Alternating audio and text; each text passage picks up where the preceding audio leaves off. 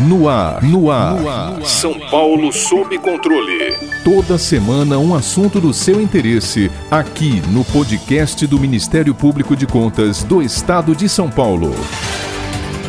A forte redução da atividade econômica no país em 2020 devido à pandemia da Covid-19 levou milhares de pessoas ao desemprego e deixou os trabalhadores informais sem renda. Além disso, o PIB, que é a soma de todas as riquezas produzidas no país, sofreu queda significativa. O real foi uma das moedas que mais se desvalorizou no mundo, fazendo a inflação subir acima das expectativas do mercado, com reflexo na alta dos preços dos alimentos, sem falar no agravamento da situação fiscal brasileira. Já para 2021, há um certo otimismo em relação ao setor de serviços, que poderá impulsionar a retomada do emprego e do consumo, especialmente no segundo semestre. Especula-se ainda uma estimativa de crescimento do PIB entre 3,5% a 4% neste ano. Para nos ajudar a compreender o atual cenário econômico e o que o futuro deste nos reserva a curto e médio prazos, nosso ilustre convidado é PhD em Economia pela Universidade de Princeton e mestre pela PUC-Rio, presidente dos conselhos do Instituto de Estudos para Políticas de Saúde e do Instituto Mobilidade e Desenvolvimento Social e ex-presidente do Banco Central, Dr. Armínio Fraga.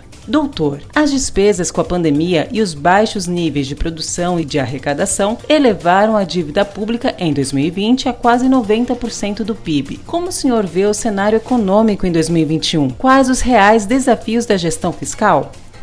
O cenário econômico para 2021 segue muito prejudicado em função da pandemia e de um elevado grau de incerteza que infelizmente nos acompanha já há algum tempo. Alguns dos mais importantes desafios hoje se encontram na gestão fiscal. É fato que o Brasil vem desde 2014, 15 com uma política fiscal deficitária acumulando dívida e, claro, ano passado, 2020, foi um ano de emergência e acumulou-se mais ainda e falta hoje um plano de organização, de reorganização fiscal do país, o que é fator de incerteza e é inibidor do crescimento. O Brasil tem hoje uma agenda importante de reformas e não está claro que essa agenda vai avançar muito em algumas áreas cruciais que ajudariam a, a recompor a confiança. O lado fiscal nós já mencionamos. Eu incluiria uma reforma tributária, posto que o sistema tributário brasileiro, além de injusto, é muito complexo, e também uma reforma do Estado que tem espaço para aprimorar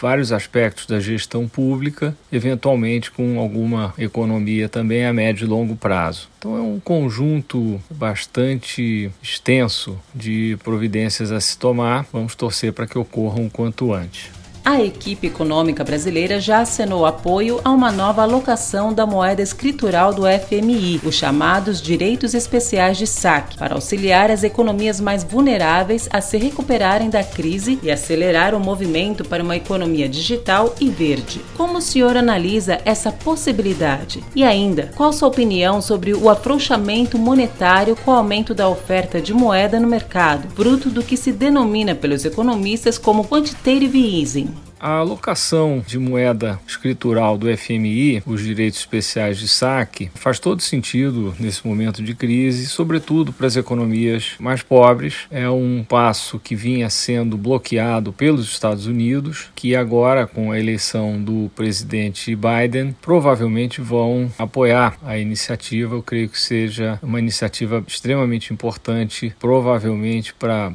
um terço dos países do mundo. Ao mesmo tempo, existe existe ainda, no âmbito mais convencional, um espaço para a continuidade da política monetária expansionista, mas esse espaço parece estar diminuindo à medida em que a inflação começa a aparecer. Há também, no caso da economia americana, a pressão de um pacote fiscal de dimensões colossais, de formas que talvez esse período de afrouxamento monetário, chamado afrouxamento quantitativo, esteja chegando ao fim. O Banco Central americano, o Fed, já anunciou que não pretende tirar o remédio assim de uma maneira muito rápida, mas é difícil de se prever. Para o Brasil, dizer, essa política dos principais bancos centrais do mundo tem sido um vento a favor, assim como uma consequência disso, que é a alta dos preços das commodities. Então é um momento ainda bom para nós, mas há que se tomar algum cuidado, ficar de olho e não exagerar muito no que diz respeito a contar com esse vento a favor para sempre. Ele, ele um dia acaba e é, é bom que nós nos preparemos.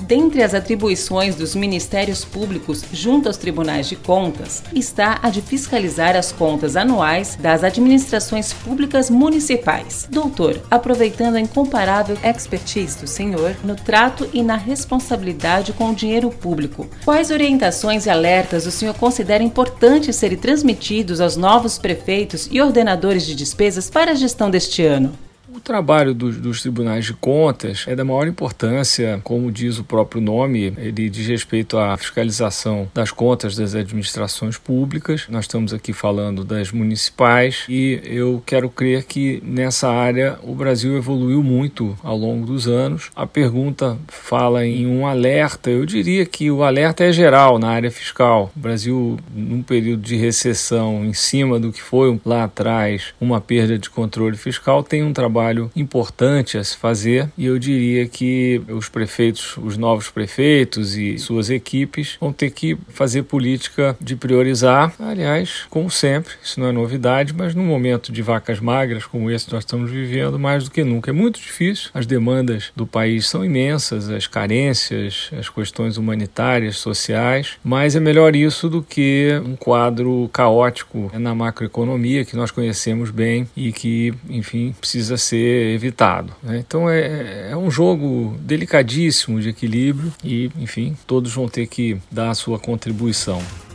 Para ficar por dentro de outras notícias do Ministério Público de Contas de São Paulo, siga-nos nas redes sociais ou acesse o site www.mpc.sp.gov.br.